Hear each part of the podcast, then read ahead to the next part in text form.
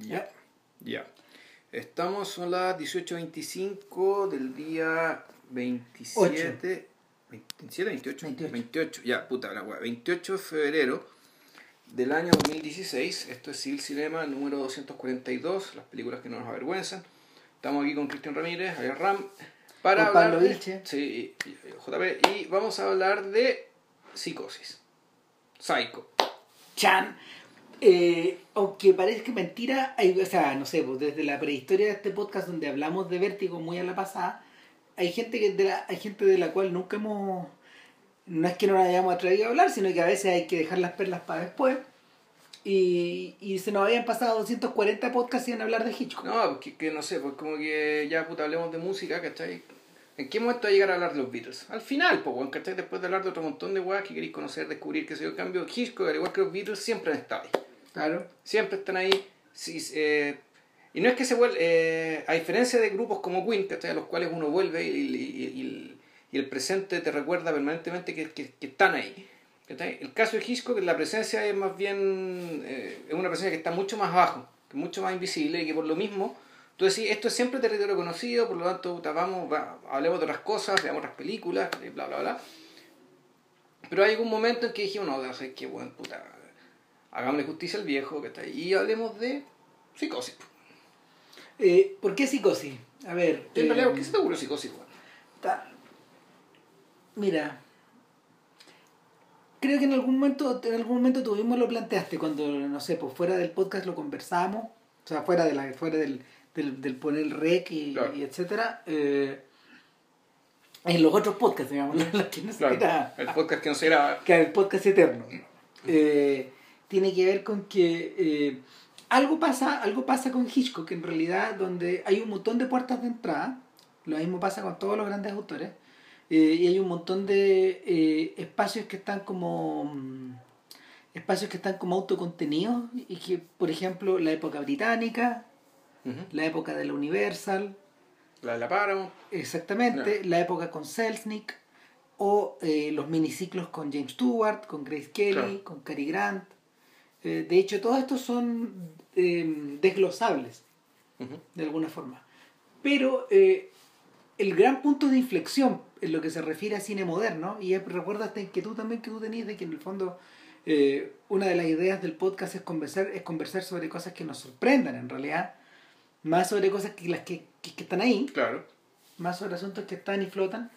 Eh, bueno, tiene que ver con, esta, con esta misma idea de que algo se produce en el cine de Hitchcock a partir de la mitad de los 50, de los años 50, que todo este pequeño ciclo de películas que él comienza a, factu- a facturar desde la ventana indiscreta o de para atrapar un ladrón hacia adelante, eh, hasta Los pájaros o hasta Marnie, según algunos, es una especie como de década cerrada donde, donde está eh, el interés canónico de este sujeto hoy por hoy. Ya. ¿Cachai?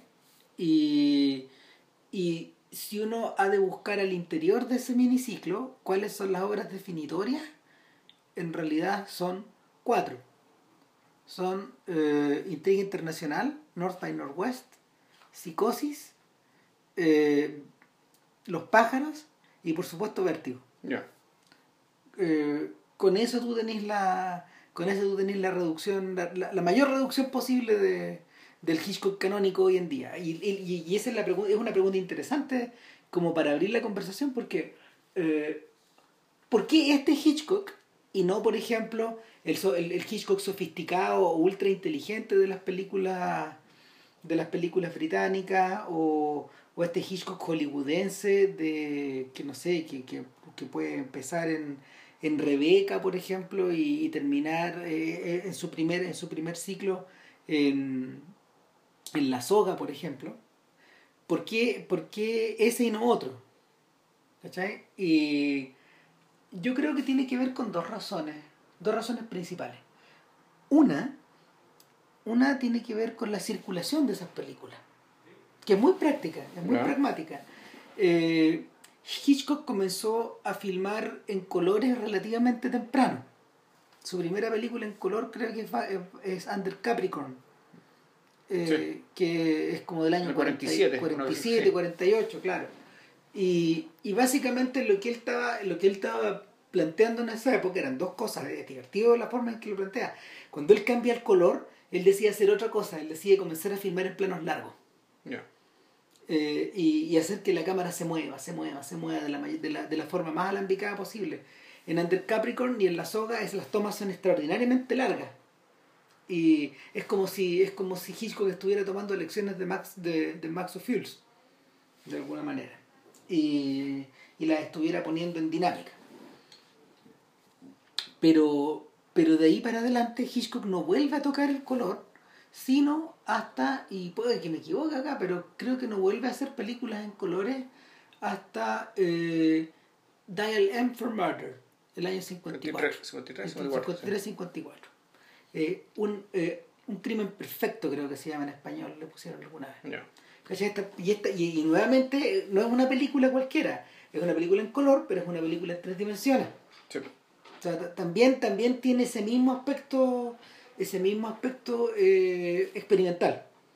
Entonces, de ahí para adelante Hitchcock adopta el color. Y ocurre, ocurre, ocurre algo inverso. Eh, las películas en color que él vuelve a filmar después son solo dos. Perdón, en blanco y negro son solo dos. The Wrong Man y, Ver- The Wrong Man y Psicosis. ¿Cachai? Eh, bueno, yo creo, yo creo que este periodo, este periodo después de la ventana indiscreta es más popular, primero que nada por el color, y segundo, y, que, que determinó a su vez que la que estos filmes fueran muy populares, muy populares en la en el retorno a cartelera claro. y, y en la televisión. De manera que todo este periodo que al, al mismo tiempo está, está sazonado al, y esto tampoco es, eh, tampoco hay que dejar de soslayarlo, eh, está sazonado con la presencia televisiva de Hitchcock en Alfred Hitchcock Claro. presenta, es decir, su conversión en un personaje mediático. Eh, todo esto ayuda a que el, el perfil del sujeto fuera se revelara ante audiencias nuevas. Y una, un ejemplo de eso, por ejemplo, es que cuando, cuando las películas de Hitchcock, la- cuando, la, cuando la Universal vuelve a reestrenar las películas de Hitchcock a mediados de los 80, cuando hace una, cuando hace una, mm, una suerte como de retorno o reestreno de estas películas a la pantalla grande, ¿qué es lo que vuelve a estrenar? Vuelve a estrenar cuatro películas, cinco creo, a ver. Eh, Reestrena La Soga, eh, La Ventana Indiscreta, eh, El Hombre que Sabía Demasiado, Vértigo y Los Pájaros, creo. Ya.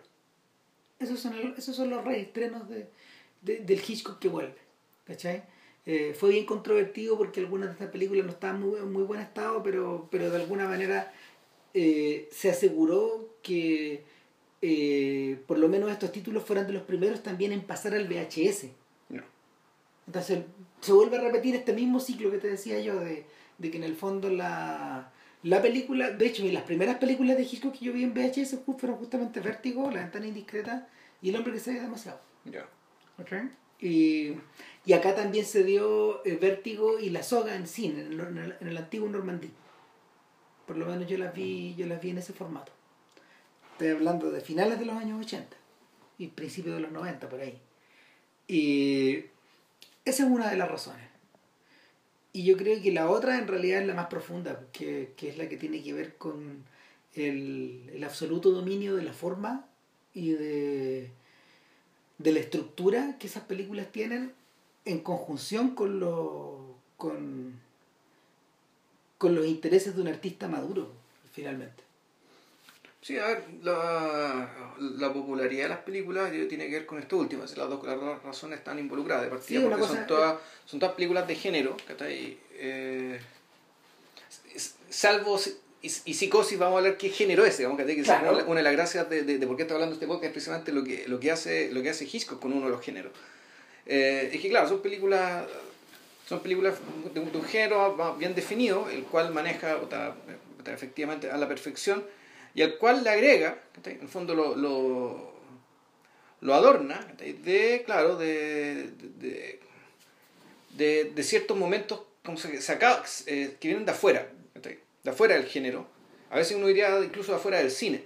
Que son estos momentos medio suspendidos, Cuando tú en, atrapar el ladrón, O, los momentos en el paseo en vértigo, Cuando están en, el bosque de las secuoyas, Que el, tipo efectivamente en medio de, en medio de su, de su thriller, digamos, es capaz de, de meter y no, no, solo capaz de meter e insertar estos momentos digamos, extraños, sino que en realidad le, son estos momentos lo que dan, lo, que dan cierto, sentido, mejor dicho, un sentido a la trayectoria de los personajes que están metidos en esta historia, en esta anécdota. Que, en esta anécdota que tiene una forma, una forma del género thriller en general.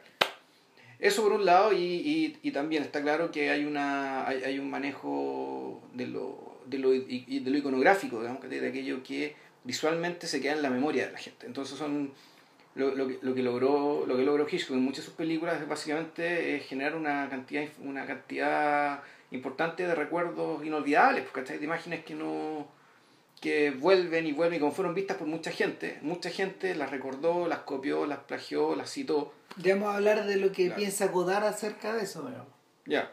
¿Cachai? Que eh, para Godard, Hitchcock que es más importante que Alejandro Magno y Napoleón y Hitler y Churchill y toda esa gente porque eh, estoy citando de memoria acá, pero en el fondo eh, Hitchcock triunfa ahí donde Julio César no puede, que es en el control del universo. Controlar eh, la mente y las emociones de las personas. Y él lo relaciona, él, él, él, lo relaciona con los poetas los poetas malditos en el fondo, finalmente.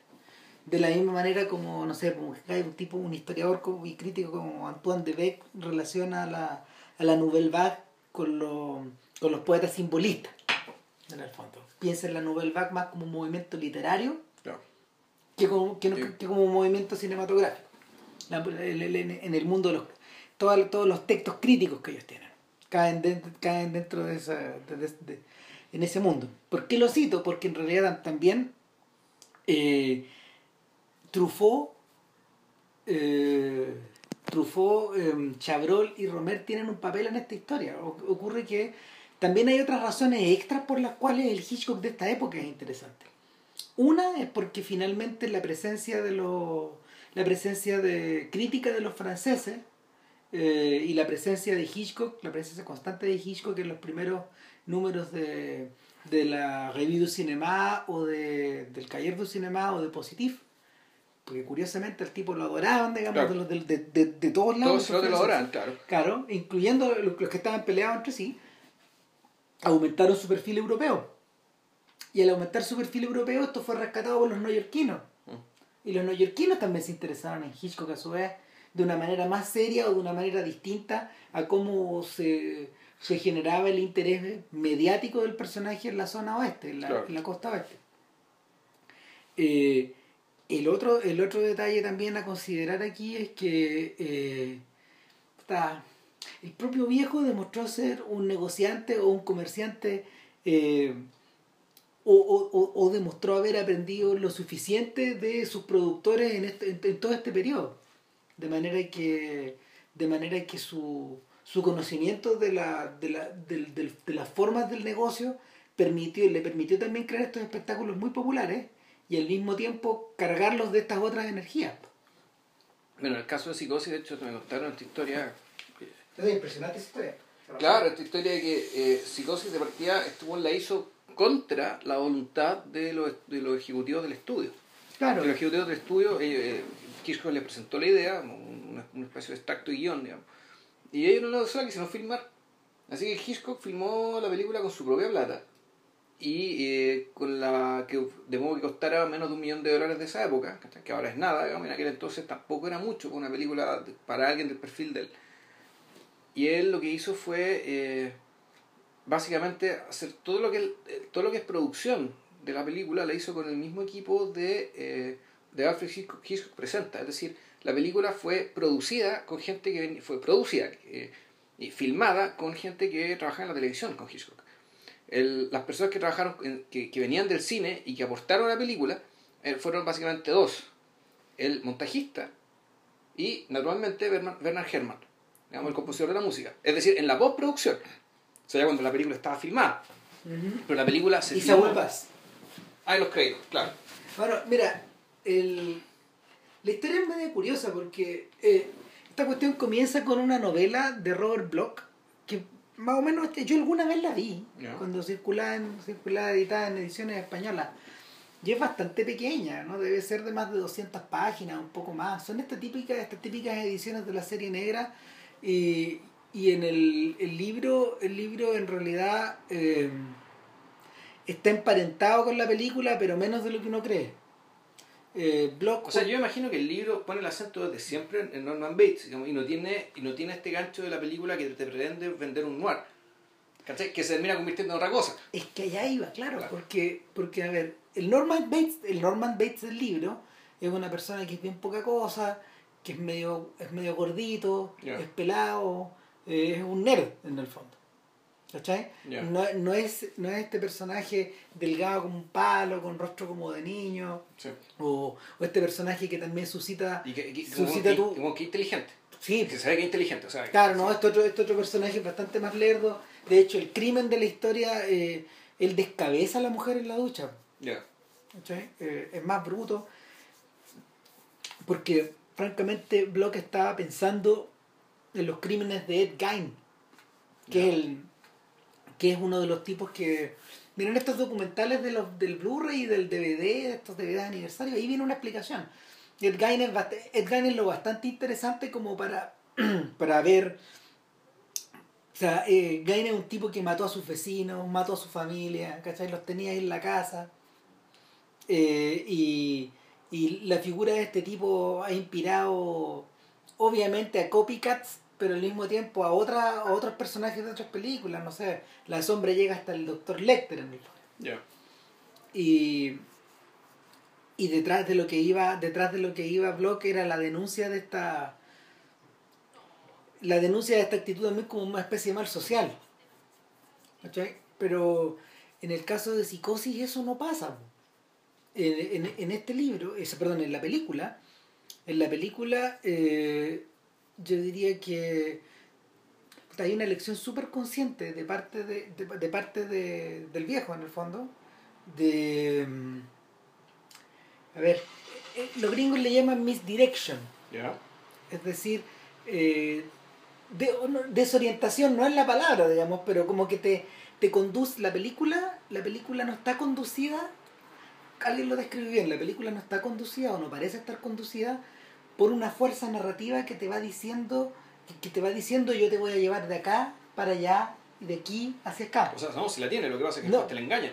lo que pasa es que lo que pasa es que la- el, el- el tipo que hace la descripción eh, él dice eh, la base de esta la, o sea, la, la base para empezar a mirar esta weá es que es la audiencia la que a su vez siente que está humeando algo ¿cachai?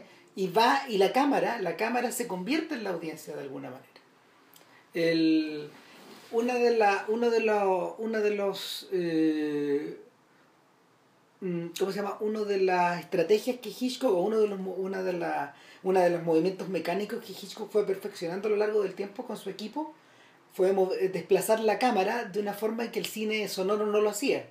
Inspirándose obviamente, no sé, pues en, en películas mudas, en estos filmes alemanes donde la cámara se movía hacia todos lados, y no sé, en Abel Gance, etc.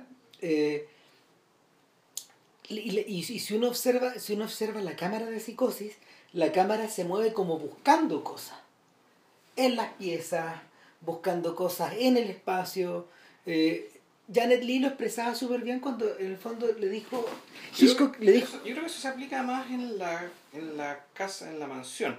O sea, en la casa de arriba. pero no abajo también La forma de tratamiento, el, el tratamiento abajo, yo, yo, me- yo recuerdo era un tratamiento bien- era un tratamiento distinto. La impresión que tengo era un tratamiento porque básicamente el, los espacios eran distintos. O sea, naturalmente que era un espacio, era un espacio compartimentalizado.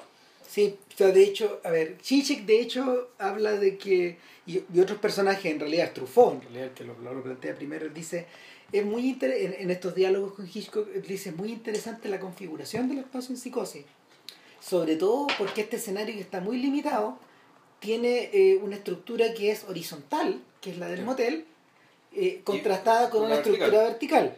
Pero no solo eso, sino que tiene esta estructura del motel que parece un strip center o parece un o parece que está diseñada como un strip center en Sí, forma de L, L, claro. claro, o, o parece como una especie de, no sé, de cabaña de vacaciones, muy sencilla, eh, en- versus este, esta, mm, esta mansión gótico-americana. Claro.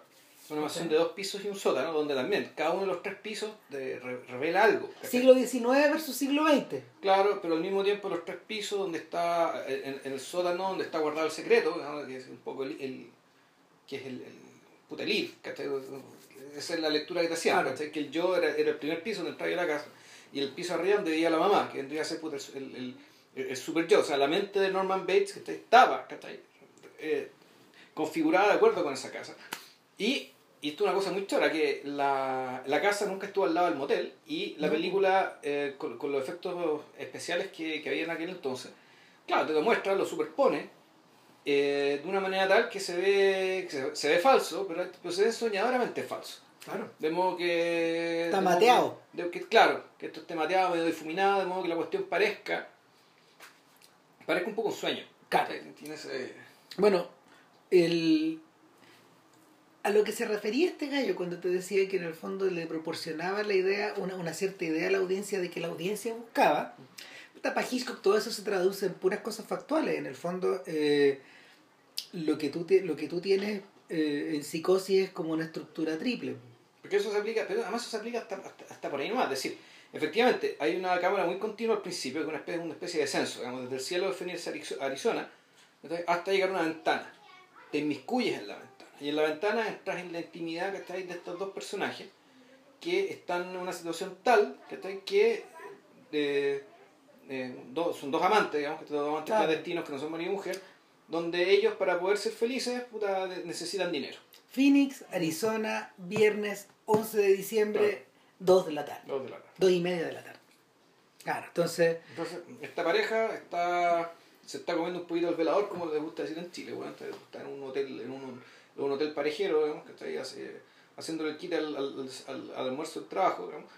Eh, y eh, puta, resulta que se eh, conversan y se dan cuenta básicamente que la, la limitación que tienen para poder vivir, casarse y hacer la vida que aspiran llevar es que falta dinero, que falta plata. claro, en cierta medida no es muy distinto a, lo- a los problemas que tenían, no sé, los protagonistas de, de las novelas de McCain o de Hammett Sí. o, de, o de Chandler, etcétera Es un noir. Es un noir, o sea, en fondo esto es un noir. Entonces, todo lo que viene después tiene, tiene, code- tiene lógica de noir. Es decir, la, la mujer de esta pareja, Janet Lee, Marion Crane, el nombre del personaje, eh, va- Mary Crane, Mary Crane en la novela. Claro, llega, llega a la oficina, llega, llega a tiempo, justo llega su jefe con un tejano que quiere comprar algo. Viene medio pasado a copete. Tienen los dos curados, que, que así Ah. se negocia, o sea, así se los negocios allá. El tipo, le- el- este, este tejano le coquetea, le coquetea de una manera bien impertinente, digamos, de modo que el, esto no, no, no, te lo, no te lo dice en ese momento, pero en el fondo esa impertinencia es parte del resentimiento que la mueve a hacer lo que ella venía haciendo, que es básicamente robarse, robarse, la plata, robarse Claro. plata. O sea, esta, esta, en, en, esta, en este negocio de en este negocio de venta de propiedades que tiene este viejo, eh, están estas dos Secretaria. ¿no? están estas dos secretarias. La mayor es la hija de Hitchcock, Pat. Hitchcock, que aparece en algunos roles de las películas de su papá. Eh, y, y está Marion Crane, que ha estado 10 años con él. Claro. ¿cachai? Y en 10 años lo que, a, lo- a lo que más ha podido llegar es justamente a que le, le ocurran estas cosas. Claro. Que le pasen estas tonteras, que, que, que Sí. estos tipos le coqueteen y que se fresqueen delante de ella, etc. Claro. Entonces, el... hay una suerte de, de tedio acumulado que obviamente es gatillado al triple o al cuádruple con la presencia de 40 mil dólares que el viejo se saca de la se De saca la del bolsillo de la billetera y dice, bueno, con esta plata voy a Comprarle una casa a mi hija. Claro, y está esta referencia, está esta referencia bien patente donde ella ha dicho, mi hija es una persona, ¿sabe usted que mi hija es una persona que nunca ha tenido un mal día en su vida? Pero la verdad es que es al revés. En realidad, eh, el bienestar en la vida se compra. O sea, uno, uno aleja, uno aleja el malestar con dinero. Com- comprándolo, claro. Claro. Básicamente. Entonces, no sé, pues estas cosas quedan flotando en la cabeza de esta mujer y en vez de irse a depositar la plata de inmediato al banco, porque obviamente los bancos en Estados Unidos también abren en la tarde. Claro. Eh, y en otros lados también, aquí cierran a las 2. Eh, el, ella se va para la casa y, y- y Hitchcock hace una pequeña elipsis. En el fondo la muestra, la muestra eh, cambiándose la ropa y la cámara o, vuelve a moverse. Sí, claro. Y la, y la vista del espectador ya, no- ya se, se dirige directo a la se dirige di- directo a la cama donde están los 40 mil. Claro. Y ella, Que ella- ser el McGuffin acá. claro, y ella no se está cambiando la ropa, sino que se está, Está armando la maleta. está armando la maleta y se va. Y a la salida del pueblo se encuentra con el jefe cruzando en una línea de cebra. Claro. El tipo la ve y... Pero bueno, no, no se, no se suponía que ella estaba como indispuesta, debería estar en su casa. Claro. Y ella sale, eh, sale de la ciudad y se acentúa el tono noir porque, no sé, pues vemos a esta mujer manejando Claro. en la carretera como si fuera huyendo y Empieza a pensar cosas. empieza a pensar cosas, empieza a imaginar lo que dicen los otros, etcétera eh, la muestra y la mostramos eh, con el efecto Kuleshov, Claro. digamos. Ella reacciona ante lo que se supone que va escuchando. O, lo- o- ante lo que va pensando con distintas miradas, con rostro asustado, con Sí. rostro de con rostro de no sé, pues, irónico o como sonriendo, etcétera. Claro, pero, pero el- lo- los sentimientos motores que están detrás de que están detrás de todo lo que- de todas sus reacciones a mí me parece son básicamente dos una las- el susto y otra y un importante nivel de culpa Yo creo que es la sensación de verse sorprendido a sí mismo de estar haciendo esto Claro, en, en el momento, de, se- de- de- de estar haciendo algo que no se creía capaz de hacer de estar reescribiendo su historia de alguna Claro. forma, como ocurre con los personajes del noir. Mm. Cuando ustedes ven, por ejemplo, no sé, una película cualquiera como Gun Crazy, o, o una película más reciente como, como Bonnie and Clyde, eh, estos mismos personajes son asusados por el propio vértigo de estar haciendo lo que hacen. ¿Cachai? Eh, por lo general, ese vértigo tiene, ese vértigo que se les produce, o esta especie de, de exacerbación de las sensaciones, se produce eh, a través de la violencia o a través de la sexualidad. ¿Cachai? Por la compañera que tienen al lado, por ejemplo. Eh, y, y en último término, en último término se producen por un acto anárquico. ¿Cachai? En Bonnie y Clyde están mezcladas estas tres cosas ya de hecho. Por eso, no sé, por eso es la película canónica para esta era de esta clase de, de no sé, de esta clase de reacciones. Pero, pero en este caso también están presentes estas cosas. Y obviamente, ¿qué es lo que tiene ella en contra? Lo que tiene ella en contra son los elementos. ¿Cachai? Los elementos y los personajes que se puede ir Sí. tocando en el y camino. cierta inexperiencia Claro. cierta inexperiencia que, que efectivamente se ve la traiciona inmediatamente como se encuentra con el policía que si ella se hubiera comportado con un poco de naturalidad de cara de palo digamos. Eh, no, no habría pasado nada pero sin, sin embargo el policía la empieza a seguir entonces él- ella empieza eh, tanto sus pensamientos como este policía Es un highway patrolman, es un policía Claro. de carretera. Claro, en el fondo ella se empieza a echar estas mochilas en la espalda. Entonces es un personaje que partió, primero no tenía nada, después tenía 40 mil dólares, después tiene un montón de pensamientos, digamos, atormentando en la cabeza, y más encima tiene un paco detrás. Entonces es un personaje que se, se- se- se empieza a echar cosas encima. Se empieza a echar cosas encima, y con toda esa carga, y, y- con toda esa carga, y por toda esa carga, gracias a toda esa carga, termina yéndose por un camino escondido, medio abandonado, para es- es- escapar de todo esto, y llega, y llega al motel de Norman Bates. Para tratar de llegar a Fairvale, donde Claro. le está esperando el novio. Claro. Donde uno podría pensar, bueno, y aparte ahí está el tema del noir, pues, ¿cachai? Ya, está con la plata, ¿cachai? Pero bueno, ¿qué pasa con un noir? Bueno, ¿qué pasa, qué hubiera pasado si ella no va a llegar al, al, al Norman Bates? ¿Cachai? Habrían tenido una vida feliz, habría cagado el novio, ¿cachai? Hay una hermana por medio de la que hablaba mucho, qué sé yo. puta. Están abiertas todas las posibilidades, hartas posibilidades, digamos, de una película noir, y sin embargo ella llega a- al, al, al hotel de- de Norman Bates y, es, y la sensación es como que, claro, es que llega una trampa que no está diseñada para ella, que no está diseñada para nadie, pero que igual es una trampa. Eh, y el tono de la película cambia. Cambia, sí. Pero antes de pasar a eso, en realidad hay que preguntarse, ¿por qué todo lo anterior? Son como 40 minutos. Sí, po. sí.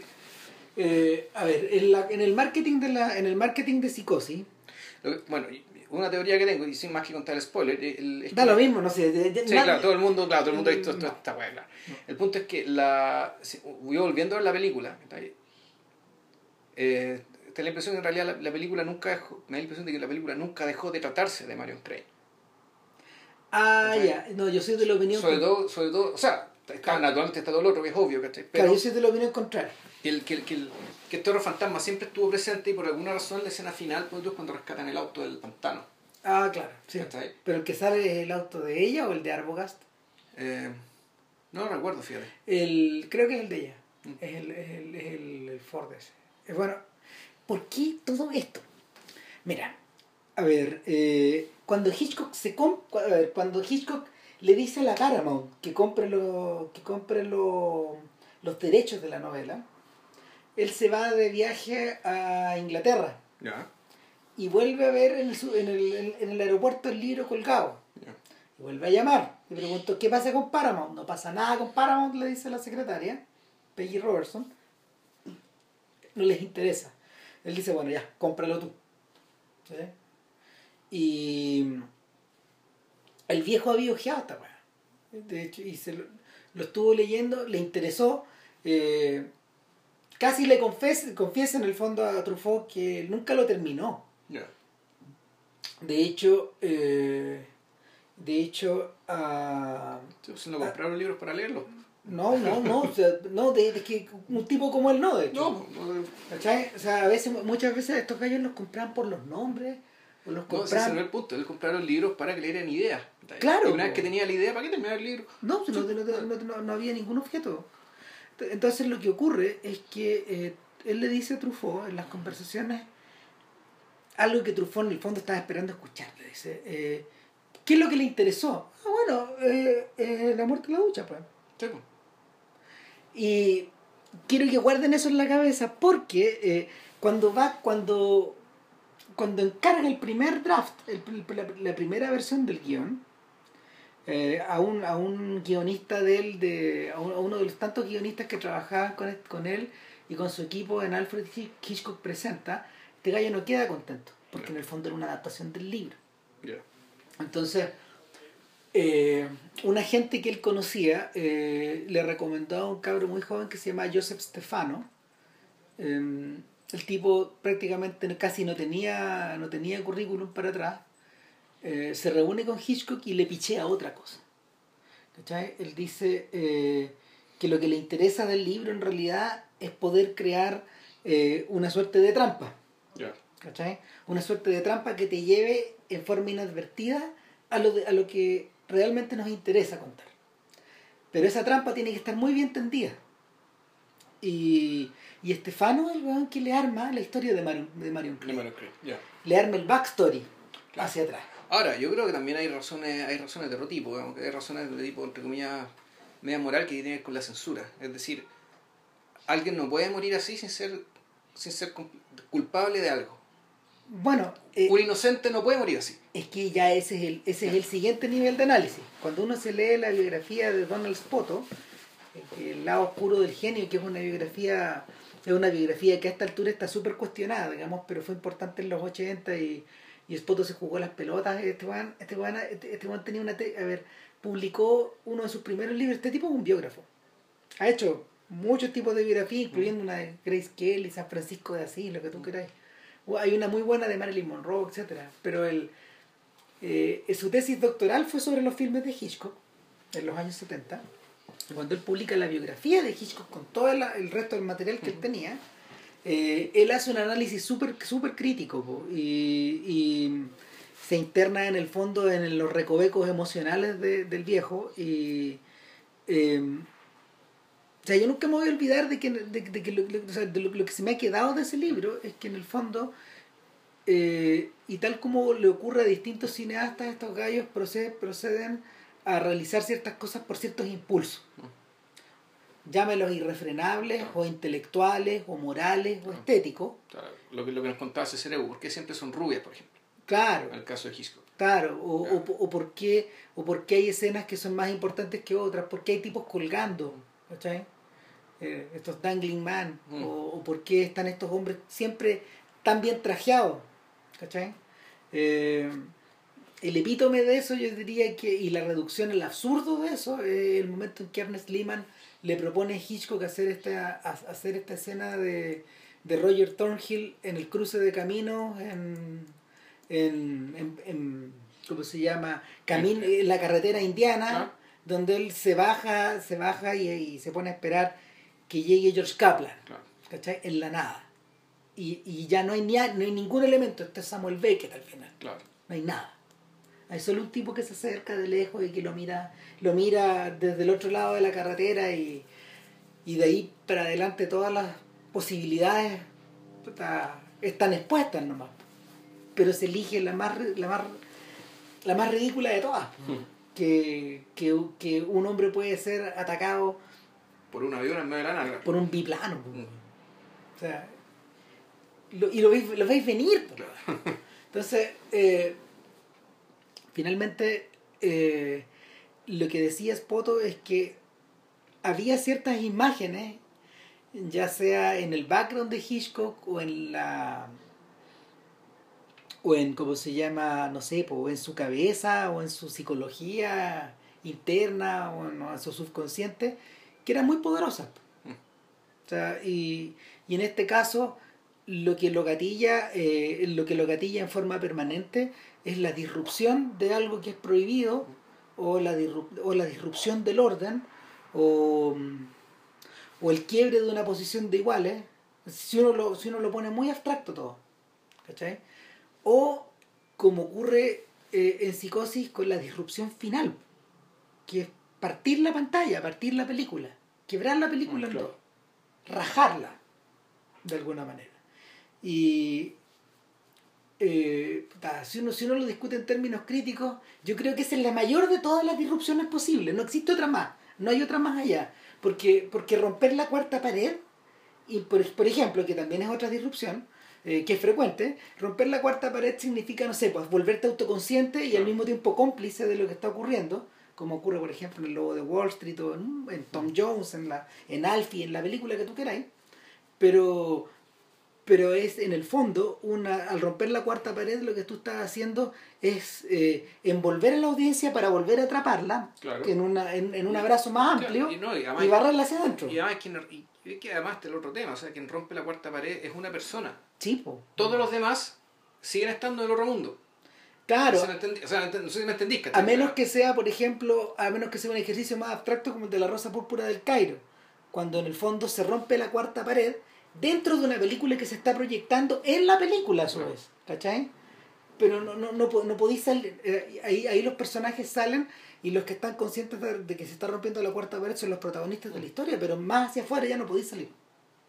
¿Cachai? Podéis romper la cuarta pared en grupo hacia adentro, no hacia afuera Ya.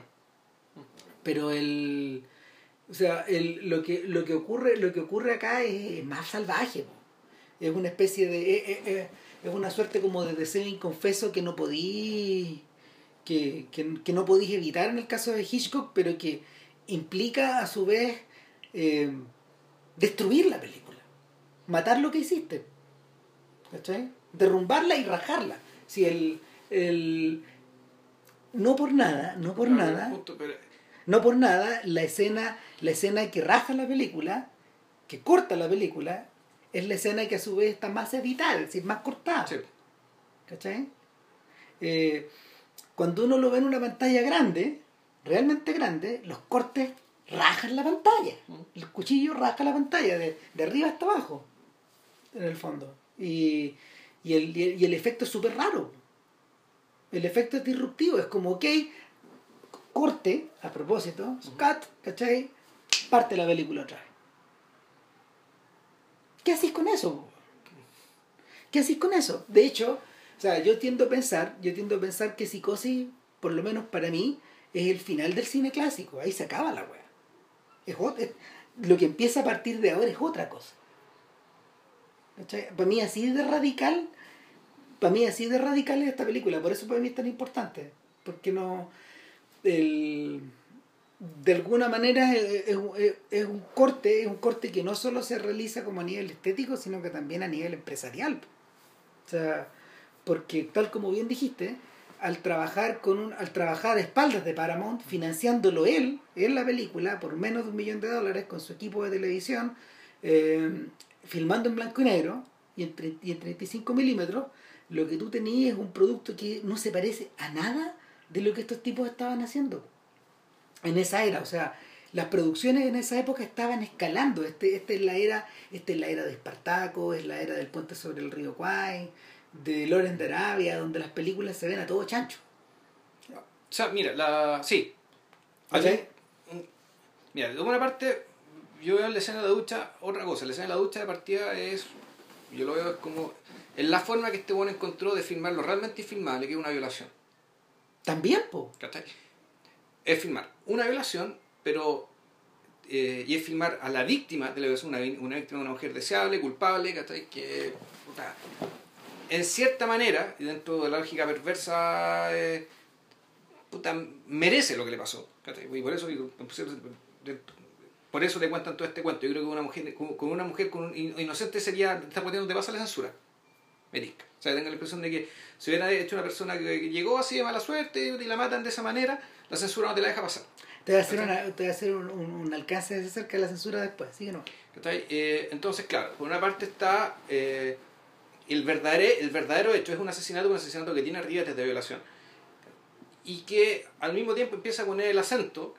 Eh, y aquí pues, pues el acento, bueno, ¿en quién perpetró esto? Entonces, claro, la película una vez que, eh, que se produce este hecho, la película tiene dos carriles paralelos. Uno es ir entendiendo, entender qué pasa con la gente que está siguiendo a Marion Crane, el hermano, el pololo, que sea, al fondo sería como el remanente del noir, digamos, que quedó colgando. En la historia de detective. ¿cachai? La historia detective, en el fondo del caso. Y por otra parte, está esta otra historia del, del perfilamiento a posteriori, ¿cachai? De quién es este nuevo sujeto, ¿cachai? ¿Qué es el sujeto del psicópata, ¿cachai? ¿Qué- y, y- y- y cuando hicimos el podcast de, de Michael Powell, digamos, ¿cachai? Y, y creo que hablamos de que el mismo año que salió Psicosis, Michael Powell, al otro lado del, del Atlántico, estaba haciendo Peeping Tom que también es una película que hace el perfil, pero en este caso un perfil a priori. En el caso de Pington, el modo operandi de él, te lo muestran al final. Y me, me- a mí me parece que el efecto es más poderoso que... O sea, sí, no cinematográficamente, pero sí en términos de perversidad del, y, y, y retorcimiento ¿cachai? Es que claro, es que mental del sujeto de lo que estamos hablando y la forma que él tenía de, de, de, de- matar. Es una cuestión eh, espantosa, atroz. ¿cachai? Es que en último término es sobre otra cosa. Claro, pero el objetivo es el mismo. O sea, al fondo aquí te están perfilando a una persona, ¿cachai? De la cual, eh, Yo no estoy tan de acuerdo. de la cual no se, no, de la cual no se había hablado en, en, en, en términos, Cinematográfico. en ter- no, no solo cinematográficos, yo creo que igual ha habido ciertos personajes, los agos de mente, no sé, el doctor Mause o otros Sí. personajes que, tienen cierta insanidad, digamos, ¿cachai? O el mismo vampiro de Dusseldorf, ¿cachai? Pero, eh, eh, pero acá el perfilamiento, ¿cachai? Vi- Viene, me parece que viene desde, desde una mirada más fría. Mira, bueno, respecto a la censura, el apunte rápido, en realidad lo que les importaba más a estos gallos en esta pasada eh, no era la escena en la ducha, weón. Era el problema de la taza del water, weón. A ver. En Hollywood hay cosas que son infilmables, en el Hollywood clásico, ¿cachai? En Hollywood tú no puedes filmar una cama de dos plazas con dos personas adentro de la cama, ¿Ya? ¿cachai? Tú necesitabas dos camas separadas como por, creo que 50 centímetros o Por lo menos, 55 ya. centímetros. Eh, Frank Capra se ríe de eso en Sucedió una noche, ponte tú. que-.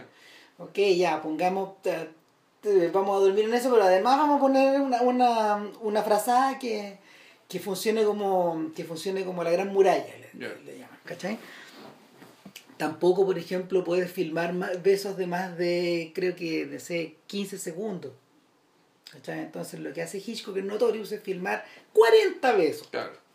¿Cachai? Estirándolo al máximo, Claro. sin cortar, sin cortar. ¿cachai? Eh, hay cierto lenguaje que no podéis usar también. Eh, y bueno, hay ciertas partes del cuerpo que no se pueden mostrar. No sé, ahí había medidas, de hecho, el código Hayes tenía Sí. medidas. Y además está el problema de la taza del water. Hmm. que no podíais mostrar un baño completo. ¿Cachai? En Psicosis es la primera película en la historia del cine, después del establecimiento de- del cine americano, después del establecimiento de ese código, donde se muestra una taza del baño. De hecho, la idea es de Stefano. Stefano le dijo, "Ta, si, si toda esta escena transcurre al interior de, una, de un baño, con una ducha prendida, con el espejo puesto, ¿cachai? etcétera, eh, está, ¿cómo vamos a evitar poner la taza del baño? Tiene que estar. Tiene que haber un baño. Bueno, eh, si queréis poner la taza del baño, le dijo Hitchcock, fue de una forma bien conspicua, y bien perspicaz, le dijo, arréglatelas tú. ¿Cachai? Él le pasó el, el cacho al cabro chico. Y el cabro eh, se le ocurrió esta escena donde Mario se la, saca las cuentas. Sí. ¿Cachai? Entonces, no sé, pues, en vez de mostrarla haciendo pichí, eh, ella eh, muele las cuentas la, Y la- la- le la tira rompe water, y las claro. tira por el water. ¿Cachai? Y más encima eso lo utiliza porque una pequeña pintita, un pequeño pedazo de papel se Claro. cae para afuera y luego, no sé, pues, O sea, no, no una escena gratuita, una escena que tiene importancia, por eso no la podéis sacar, para efecto de la censura. para, para esos efectos, ¿cachai? Claro. Entonces el cabro se le ocurrió una forma de poder, de poder mostrar la taza del water entera, digamos, Sí. y, y funcionando. Ahora, Hitchcock va un paso más allá. po. Utiliza el movimiento, utiliza el, utiliza el movimiento de... El, el movimiento Coriolis, digamos. de- Claro, claro, el, de la, del, del, ¿cómo se llama? Del, del estanque, del- de, la, de la vaciada del estanque, para prefigurar la... El eh, mismo movimiento de Coriolis de cuando cuestión sale la sangre que cae por la ducha. Exacto. Claro. ¿Cachai? Entonces, eh, al, al viejo, al viejo también le sirvió. Eh, y, y, y de eso estamos hablando con el problema de censura. O sea, lo, lo, lo- la principal, la principal, el principal problema tenía que ver más que con el crimen, con la cotidianeidad. Ya. Puta, weá. El, el, ahora, el otro punto, el otro punto que eh, tiene eh, de lo que estaba discutiendo era el tema de la aparición de este personaje nuevo. En, en la... Pero bueno, tal vez no es tan nuevo. Eh, Pero es que hay algo que hay algo que, que es nuevo, hay- no, sí. es que hay algo que tiene él Sí. que no tiene hay algo que tiene él que no tiene el señor Verdú Monsieur Verdú claro. ¿cachai? ni Landru ni ni M ni el doctor Mabuse etcétera eh, ¿sabéis que yo lo llamaría yo le es que son cualquiera. eh, no y hay, hay otro detalle claro puede ser cualquier persona Eh, en, en, en, en relación por ejemplo a estos caracteres tan coloridos que son los otros Mm. personajes que Tan, están tan individuales, o sea, tan. Sí, pues Sí. está- esa, esa es una cosa, Mm. ¿cachai?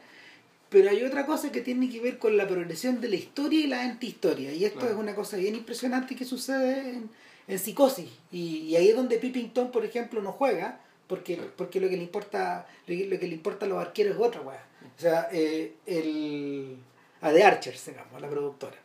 Eh, lo, lo que le- lo que lo, lo que trenza, lo que trenza Hitchcock en la segunda parte de la película, mejor dicho, puta, como en la, sí, como en la, en la segunda para la tercera sección de la película, eh, después, de, después de la ducha, es una combinación de una historia que se va armando, que es la historia de la intriga propia del noir, Claro. la de los detectives, la de los O sea, fijones, La, detec- la detective y los deudos, que son todos detectives en el fondo. Claro. Es como una historia del.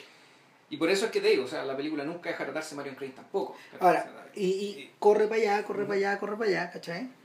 Pero esto está trenzado con otra historia, con una Claro. antihistoria. Es una historia que, que es una historia que ocurrió antes, en el fondo de la que vamos recogiendo pedazos, vamos reconstruyendo una suerte de, de, de, de rompecabezas, con pedazos como eh, con, con- con algunas piezas que nunca se recuperan. Pero lo que tú tenías es una progresión, una progresión de, de este- de esta historia de detectives que avanza y esta otra antihistoria que, que no avanza, que queda estática, porque en el fondo, ¿qué es lo que hace eh, principalmente, eh, eh, eh, ¿cómo se llama? Norman Bates? Eh, deflectar. Sí. deflecta, está encerrado, está en su mundo y en su mundo el tiempo no transcurre. O sea, no, su mundo es el, contra- es el contrario de lo que sucede en las películas, no avanza. De hecho, estas dos fuerzas se empiezan a oponer. ¿Cachai? Hay unos que intentan entrar a la casa y otros que no quieren Que entrar. no quiere que no po. entre. Tal Claro. cual. Entonces, en esta, en esta posición de. En este, en este, en este equilibrio, desequilibrio de fuerzas, eh, está planteada toda la tensión de la segunda parte. ¿Cachai? Y el. Claro, pero eso está de la mano en que, en la medida que la gente está investigando qué, quiere, qué está pasando con Marion Crane, se empieza a, a, a develar de a poco ¿cachai?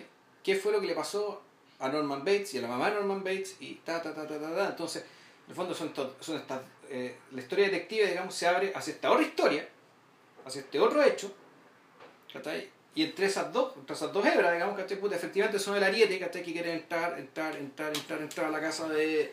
a, la casa, weón, y este weón puta hace lo que puede para que nadie entre. Puta, y, pasa, y pasa algo más fascinante también. Que, que cuando tú, si, si tú pensás, por ejemplo, que, a ver, una, eh, una historia o un argumento de una película o un argumento de una obra de teatro o de una novela es agregar cosas. ¿Cachai? Lo que tú tenías en, el, en No- en Norman Bates es todo lo contrario, es como un polo de negatividad. Es un polo de negatividad, eh, es como se llama, es una es una suerte de hoyo negro que se traga esto, que, que, se, que se traga las historias de los otros, Claro. literalmente, y que las absorbe, que las consume y que la, Las termina. la- las termina, las extermina y luego, eh, luego eh, ¿cómo se llama? Las vacía y, y, la- y, la- y las rellena de y las rellena de heno o las Mm. rellena de arena, Claro. ¿cachai? O de acerrín en el fondo, como dicen, sawdust. ¿Cachai? Las rellenan de, la rellena de acerrín y la deja ahí, congelada en el tiempo. ¿Cachai? Lo que tení en el fondo es un tremendo polo de negatividad. Esa es la weá que no está en otras películas. Eso es lo que lo, eso es lo, que lo distingue, porque incluso cuando tú pensáis cuando tú pensáis en las otras películas tradicionales de estos asesinos o de estos tipos o de estos mastermind, de estos mastermind killers, de, de estos gallos que lo que tú tienes, por ejemplo, en Mabuse es un extraordinario despliegue de recursos Sí. para conseguir el mal. Para hacer. Para hacer el mal. es hacer, es un hacer. Claro. Claro, lo que tú tienes en M, en el fondo, es una fuerza del mal que está literalmente bajo la tierra o bajo tus propias narices y que se va moviendo con una gran velocidad y al mismo tiempo posee una fuerza, posee una fuerza tan posee una fuerza tan satánica que hasta lo, que hasta los ladrones en el fondo, hasta, hasta el, bajo, hasta el bajo mundo, es repelido por eso. O sea, hasta el bajo mundo considera que este weón es una amenaza. Claro, en el caso Una amenaza para el orden. Que Claro. el bajo mundo también necesita orden. En el caso de Monsieur Verdú, lo que tú tenías en el fondo es la expresión, es la expresión es la expresión diabólica de la velocidad de la modernidad. ¿Te acordáis que eh, la película misma se convierte Sí. en un torbellino? Algo parecido ocurre con, con el señor Arcade, en el fondo. Eh, y, y, en- y- y- si tú, por ejemplo, lo, lo observas en otros personajes como Harry Lime, el protagonista de- del tercer hombre, mm, eh, en realidad él es un digno hijo de M, o de, todos de, o de, Sí. de de estos otros personajes. Está repleto de recursos, opera en la oscuridad, él está, es el hombre detrás del hombre. Claro. eh, En el fondo es, es gente de. Son, son personajes de Verne, que están metidos en pleno siglo XX. Sí. Y, y, y contra ellos, ¿quién es Norman Bates? ¿Cachai? Norman Bates es una persona que tiene sus pensamientos congelados en la forma de pájaro. Tal ¿vale? cual. Cuya, y claro, y cuyo espacio cuando lo muestran, la primera vez que se junta, se sienta a conversarte con Marion Crane, los, los pájaros disecados en el fondo son proyecciones de su mente que la amenazan, que le están, que, que le están rodeando. Es Es súper impresionante. es súper impresionante verlo y, y es la razón que te explica, bueno, por qué este personaje tiene que ser un taxidermista. Hitchcock explicaba, Hitchcock explicaba que le explicaba a Truffaut que el efecto que se produce es curioso porque te quedas con la sensación de que eh, hay un montón de focos de miradas que se están dirigiendo hacia ellos en esa escena en particular, que es la escena más importante de la película, yo Sí. creo. Puede ser, sí. La del- es, la del- es cuando están cuando están comiendo sus sándwiches. Claro. Eh, el, y sin embargo estas miradas son muertas, están muertas, están congeladas, no están dirigidas a nada. Pero es la mirada muerta que te sigue observando después de la muerte. ¿Cachai? Bueno, a mí, a, mí más que la mirada, a mí me, me gustaba el tema del espacio, de la iconografía del espacio, esto que fuera como una especie de gárgola que, que abre tus brazos y se, como parece que se te, se te va a lanzar. Sobre todo pensando en alguien que ya había hecho los pájaros. No, Ah, no, los pájaros no, después. no, que, que- que los pájaros Claro. es, es lo que viene después. Después, claro. ¿cachai? Y es la conclusión obvia. Es el paso siguiente. En el fondo esto de, que el- de, de- de- de usar el pájaro, como la extensión de el- del, del pensamiento, de los deseos, de las rabias de alguien, los temores de Puta, Hay otro detalle a propósito de eso. Viendo la película, viendo la película, el... cuando uno se pone a mirar la pieza, ¿qué hay? Eh, hay, hay, no sé, pues hay muebles súper comunes y corrientes que pueden estar en cualquier sala de espera o en cualquier o en cualquier salita de, no sé, como para que la gente ordene sus cosas antes de... Sí. Antes No, de pero, son, muebles de casa. Son muebles Sí. antiguos de casa. O sea, Pero lo- lo- lo- lo- los de la oficinita. Sí, Eh, y porque el, el, eh, que es un contraste bien interesante, porque el, el- el, el, el, el deck, digamos, el mesón de recepción, ese un lugar cualquiera. Sí. Pero la oficinita de atrás era un espacio bien distinto, era, era, era casi una especie de prolongación de la casa. Es como la, es como la pieza de él, pero Sí. la pieza de adulto de él, porque la pieza, Claro. más adelante descubrimos que la otra pieza es de un niño. En la pieza de un niño, claro. Claro. Pero hay otro, hay otro detalle interesante, y es eh, que aparte de los, aparte de los, ¿cómo se llama? Aparte de los eh, pájaros que están colgados, que hay de, de distinto tipo, hay desde periquitos y catitas hasta un tremendo búho, hasta un tremendo búho que está en una Sí. esquina, que en el fondo cumple la función de lo... En el fondo ese búho está cumpliendo la función de, ¿cómo se llama? No sé, de una especie como de monstruo que te acecha desde Sí. arriba. ¿Cachai? Pero, pero hay un par de cosas más y son los cuadros que están colgados. ¿Cachai? Y hay un cuadro, hay un cuadro en particular que me llama mucho la atención porque es eh, un cuadro de Tiziano. Ya. Es un cuadro de Tiziano que te lo voy a mostrar ahora. Eh, se llama, espérate, ¿sí? acá. Es este cuadro. Eh, Ven- Venere a los Specchio, la Venus ante el espejo. menos el espejo, sí. Claro. Lo, lo reconocí, lo reconocí porque yo lo tenía en mi página de Facebook. Porque a mí también me llamó la atención alguna vez la, la imagen de esta Venus, y es una Venus que está semidesnuda, como, como corresponde a las Venus del siglo XVI, y tiene a dos querubines que están a su derecha, en el fondo a su izquierda, en el, en el caso de ella, a la derecha, a la derecha del cuadro. Pero uno está acá al lado del espejo. Claro, Está uno- uno acá al lado del espejo. Claro, uno de ellos le está poniendo una corona de laurel, Y el otro sostiene el espejo. el otro sostiene el espejo, pero en realidad el punto focal del cuadro, y lo que es interesante, es la mirada que ella eh, realiza hacia el espejo. Ahora, ¿qué es lo que vemos? El espejo está torcido, está ladeado, Sí. y lo que vemos es una porción del cuerpo de ella, una parte del hombro, y eh, Una fracción de la mirada, que no una, fra- la mirada. una fracción de la mirada. Claro. La mirada otra vez. Mm, sí. ¿Cachai? Eh, como vi, como, como, como, como vi la, la, la Venus ante el espejo del Tiziano, dije, puta, no, no, ¿no será que este buen repite el motivo? Date. Lo repite y lo repite y lo repite y lo repite. Lo repite Mario frente al espejo. Norman en un reflejo. Sí. Siempre y vuelve, y vuelve, y vuelve, y vuelve, ¿cachai? Y esta idea de que en el fondo, eh, en algunas, en algunas, eh, eh, en algunas de las tomas el reflejo está escindido, en otras el reflejo está en perfecta sincronización, en otras el reflejo pareciera más real que, que, el- que la, que la propia persona porque está colocado, está colocado de manera que se ve, eh, esta vez el reflejo se ve entero y la persona se ve en fracción. Eh, ah, claro, hay, hay, hay una escena cuando Laila se mete en la pieza de la, en, en la pieza de la mamá. Sí. Que efectivamente ella, se, ella da con un espejo, se asusta a sí misma. Sí, O sea, que por un instante no se reconoce, Claro. cree que es otro. Y que ella, si mal no recuerdo, la escena es que además el- ella se ve muy pequeña, que el, espejo te refleja la, la, la habitación casi completa, en la que ella es una. es que es como un, es como un, un, un títere, weón, ¿cachai? que está metido dentro de un, dentro de un escenario muy grande. Bueno, es un ejercicio de permanente escisión de, y, y que prefigura también la idea del personaje sin, de, de Norman Claro. como personaje escindido, pero también refuerza la idea de Mario como una mujer escindida. Sí. ¿Cachai? Una mujer escindida entre su vida común y este quiebre, este quiebre tremendo provocado por el robo, o esta vida, esta vida de, no sé, po, esta vida que tiene como encubierta con este amante que, con este amante que, que no le ofrece mucho, que no le ofrece mucho futuro, versus la que le guste, la vida que le gustaría llevar. Claro. Ahora, eh, en in- y, y eso es lo, el- el- eh, eso es lo tremendo, pues la instancia de ver el reflejo de Norman. ¿Cuál es el reflejo de Norman? Madre. Mm. El momento en que Norman tiene ese instante de, de, de reflejo en algo. eh, ¿Cuándo- De esa escena no me acordaba. puta, ¿Cuándo eh, es en el espejo?